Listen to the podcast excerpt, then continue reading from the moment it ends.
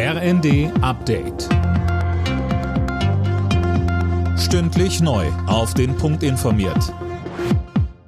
Ich bin Gisa Weber. Tschechien gedenkt heute der Opfer des Amoklaufs an der Prager Karls-Universität mit einem nationalen Trauertag.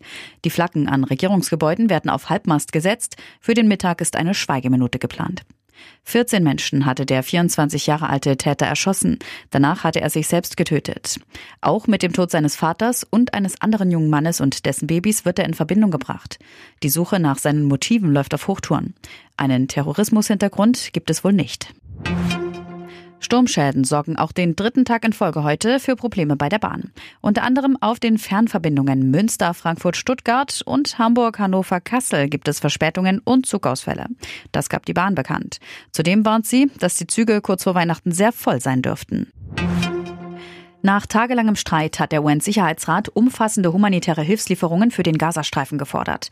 In einer Resolution heißt es, alle Seiten im Krieg zwischen Israel und den Hamas-Terroristen müssten dafür sorgen, dass Hilfslieferungen sicher und ungehindert ankommen.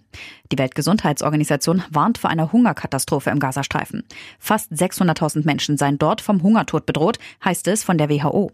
Die Lage sei in Bezug auf schwere Geschwindigkeit der Verschlechterung und Komplexität beispiellos.